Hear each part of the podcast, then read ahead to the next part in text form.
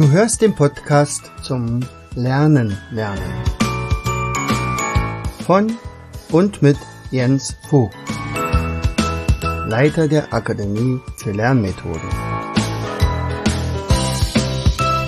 Bring dein Hirn zum Leuchten.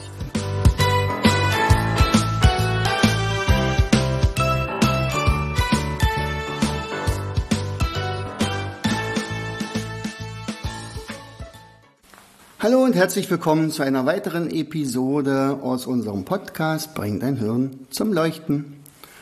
Und wie ein Gehirn zum Leuchten gebracht wird, kann man auch erkennen, wenn man ein Buch liest.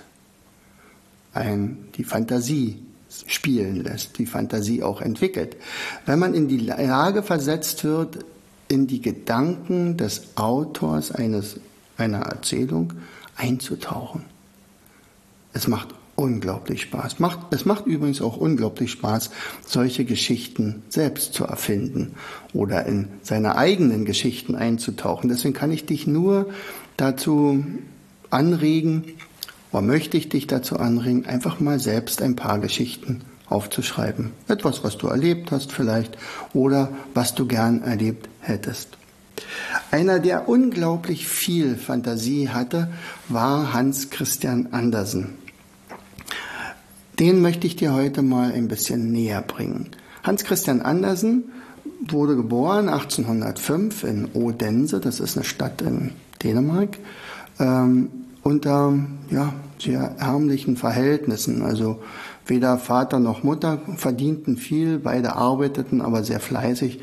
Sie war Wäscherin und der Vater Hans war Schuster, also er reparierte Schuhe, war aber sehr belesen und er förderte die Ausbildung, soweit es ging, von dem kleinen Hans Christian. Äh, vor allen Dingen aber förderte er dessen Fantasie und baute ihm auch ein Puppentheater oder ein kleines Theater, so ein Spielzeugtheater, wo sich der kleine Hans Christian austoben konnte.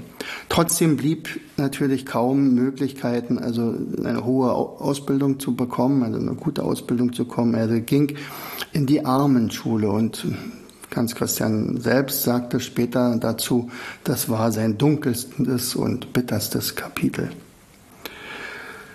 Tja, aber der Vater war, musste dann in den Krieg ziehen. Ähm, er, damals war Dänemark mit äh, Frankreich äh, verbündet und das war die Zeit, äh, wo äh, Napoleon, die Napoleonkriege waren und der Vater kämpfte in einem Krieg, wo Napoleon tatsächlich dann verlor. Also ich sag mal nur Waterloo. Ja, und der Vater stirbt nicht im Krieg, kommt aber als gebrochener Mann zurück und stirbt tatsächlich dann ein Jahr später. In dem Moment war gerade Hans Christian elf Jahre alt so. Und jetzt war also auch die Armenschule nicht mehr möglich, denn er musste jetzt Geld verdienen für die Mutter und für ihn. Er war ja ein Einzelkind, ähm, also was wurde aus ihm? Also erstmal, er arbeitete bei einem, einer Weberei und bei einem Schneider gleichzeitig übrigens. Also er hatte zwei Jobs, ja, und später noch in einer Zigarettenfabrik. Aber als er 14 Jahre alt war, nicht, wenn man überlegt, das war so, als wenn jetzt unsere Schüler achte Klasse sind, ähm, hatte er gesagt, okay, Mutti, jetzt musst du alleine klarkommen. Ich werde berühmt. Also er hatte beschlossen, berühmt zu werden und er wollte Schauspieler werden und nahm all sein Geld, was er dann noch ein bisschen gespart hatte, und kaufte sich ein One-Way-Ticket. Denn zum Meer reichte es nicht mehr. Also es war klar, wenn er jetzt nach Kopenhagen fährt, zum großen Theater, dann wird er kein Geld mehr haben, um wieder zurückzukommen. Das war nämlich ein ganz großer Traum. Er wollte unbedingt Schauspieler werden und den Traum Nummer zwei, heute berühmt werden.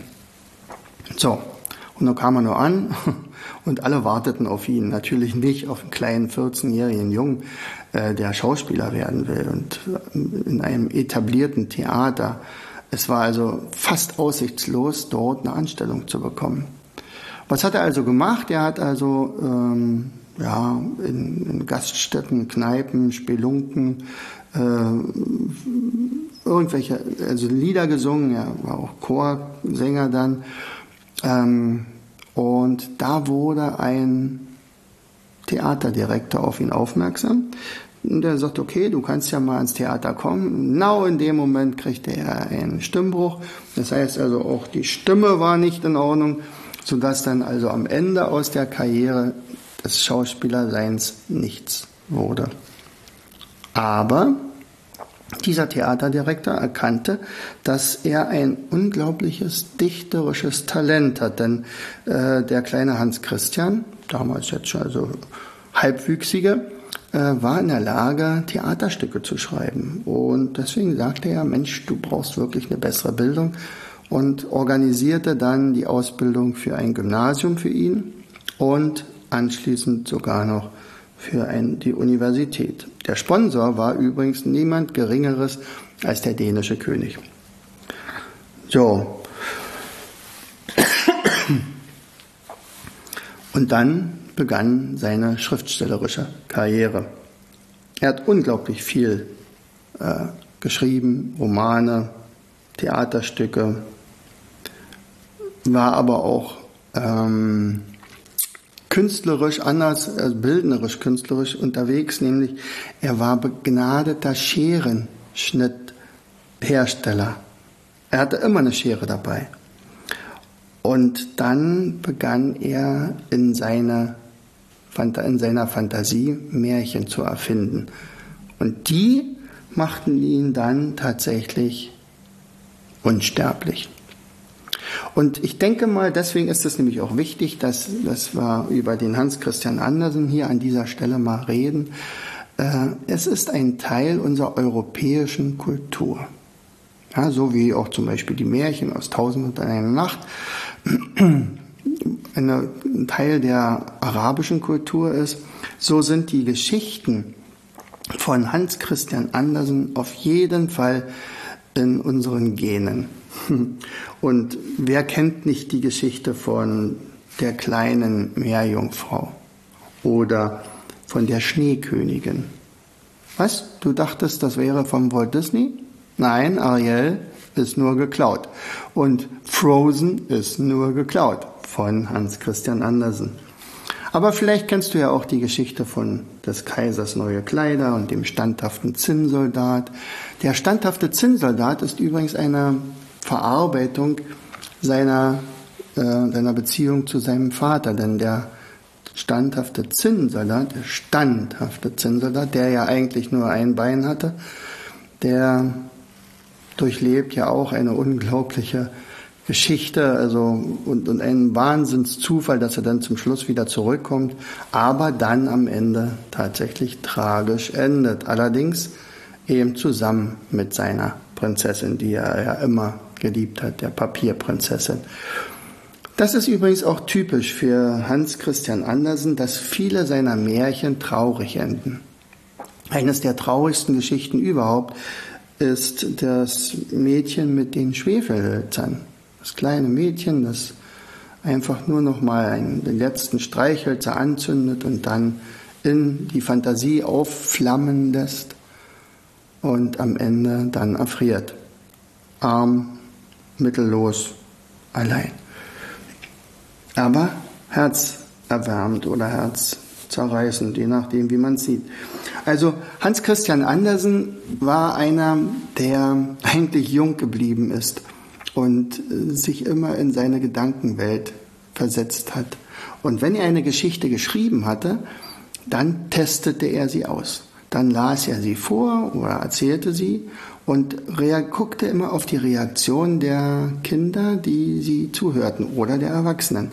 Und er merkte, dass die Erwachsenen auf bestimmte Sachen anders reagieren als die Kinder. Und relativ schnell war dann klar, ich schreibe die Märchen für alle, nicht nur für die Kinder. Das sieht so aus, oh, das ist ein kleines Märchen für Kinder. Und in Wirklichkeit stecken so viel Weisheit in solchen drin, drin. Also ich sag mal nur zum Beispiel die, des Kaisers neue Kleider. Dieses Hofieren, ohne nachzudenken. Äh, der Kaiser der da gerade betrogen wird und, und dem eingeredet wird, dass er die besten und schönsten und leichtesten Kleider hat. Und alle spielen mit, weil sie Angst haben, sie werden nicht klug genug oder sie würden Ärger kriegen mit dem äh, Kaiser. Kann ja nicht sein, dass der die besten äh, Schneider da ranholt und die bescheißen den dann. Bis dann ein Kind, interessant, oder? Ein Kind sagt, der hat doch aber gar nichts an. Ja, Kindermund tut Wahrheit kund. Vielleicht ist das daraus gekommen. Oder beispielsweise die Geschichte vom hässlichen Entlein. Da hat er wahrscheinlich seine eigene Biografie mit eingebaut. Also ein, ein Junge, er hat ja gesagt, mein dunkelstes und bitterstes Kapitel ist die Schulzeit gewesen, vor allen Dingen die in der armen Schule. Ähm, naja, er wurde halt verkannt. Das Genie wurde nicht entdeckt und erst dann durch den Theaterdirektor und aber auch viele seiner Mitbewohner haben ihn belächelt, weil er wahrscheinlich auch ein bisschen introvertiert war und ein Eigenbrödler, oft traurig und depressiv und viele haben vielleicht über ihn gelacht, aber er hat gesagt, aber eines Tages werde ich ein Schwan sein. Also übersetzt heißt es ja, werde ich berühmt sein. Mit Frauen hat er Pech gehabt, vielleicht war er auch homosexuell, das wird ja heute äh, heiß diskutiert in, in äh, Literaturkreisen und in, in, Dänemark darf man das ganz bestimmt nicht sagen. Er war äh, auch nicht immer unbedingt ähm, reich, später konnte er sich vieles leisten, weil er ja wirklich sehr berühmt war, aber davor hatte er wirklich die Armut in vollen Zügen äh, erlebt. Er war sehr, sehr reiselustig. Immer wenn Geld da war, unter anderem auch Kredite durch den König oder so, dann ist er auf Reise gegangen. Sehr viel war er unter anderem in Deutschland unterwegs und dort vor allen Dingen in Maxen, das ist eine Stadt oder ein Ort nahe von Dresden, dort hatte er Freunde. Ähm, und zwar Friederike und Friedrich Anton Serre. Die waren auch gleichzeitig ebenfalls Mäzene, also haben ihn mehr oder weniger ausgehalten mit Geld. Ähm, es gibt auch ein paar Anekdoten, dass er manchmal wirklich kein leichter, aber einfacher Mitbewohner war. Unter anderem hat das mal Charles Dickens erlebt.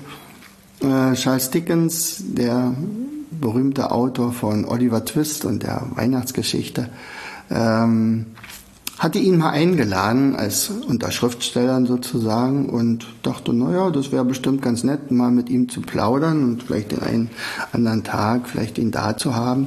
Aber ähm, Hans Christian Andersen gefiel es dort recht gut und er blieb. Und er nutzte also diese Gastfreundschaft wohl sehr weitlich aus und hatte allerdings jeden Tag irgendwas zu kritisieren. Also er fand es unmöglich, dass nicht jeden Tag der Friseur vor seiner Tür stand, um ihn zu frisieren. Und naja, ähm, er war sogar verliebt in eine der berühmtesten Sängerinnen damals, und zwar, das war die Jenny Lind, eine, die sogenannte schwedische Nachtigall, also die war wirklich weltberühmt.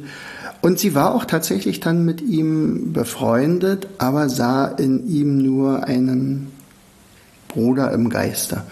Ja, also diese Beziehung wollte er ja eigentlich nicht haben. Also er wollte sie ja wirklich heiraten. Aber keine Chance. So, also was macht denn ihn nun ähm, so besonders aus? Also seine, seine Märchen vor allen Dingen. Nun, äh, es waren häufig ungewöhnliche Helden. Also zum Beispiel eine Nadel oder ein Feuerzeug oder ein Schwan oder eine Nixe nicht? Ein Däumelinchen, also im Prinzip ein kleiner Mensch, so groß wie ein Daumen. Und äh, erzählt hat er immer im Plauderton. Und da hat er auch mal gesagt, also ich schreibe meine Märchen so, als würde ich sie jemandem direkt erzählen. Und das ist eine hohe Kunst.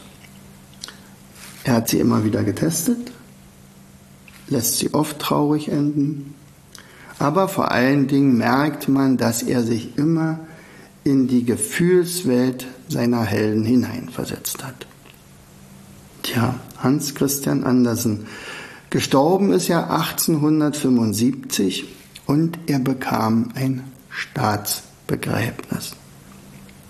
Die Kirche in Kopenhagen war knüppelvoll und es waren der König da, der Hofstaat und viele, viele bekannte Persönlichkeiten, die von ihm Abschied nahmen. Enden möchte ich mit einem Zitat von ihm, eines der schönsten Zitate, finde ich. Leben allein genügt nicht, sagte der Schmetterling. Sonnenschein, Freiheit und eine kleine Blume muss man auch haben. Herzlichst, dein Jens. Du hörtest den Podcast Das Lernen lernen. Bring dein Hirn zum Laufen. Von und mit Jens Vogt, Leiter der Akademie für Lernmethoden. Gerne lade ich dich ein, uns auf unserer Seite zu besuchen. Klicke einfach auf www.afl-jv.de.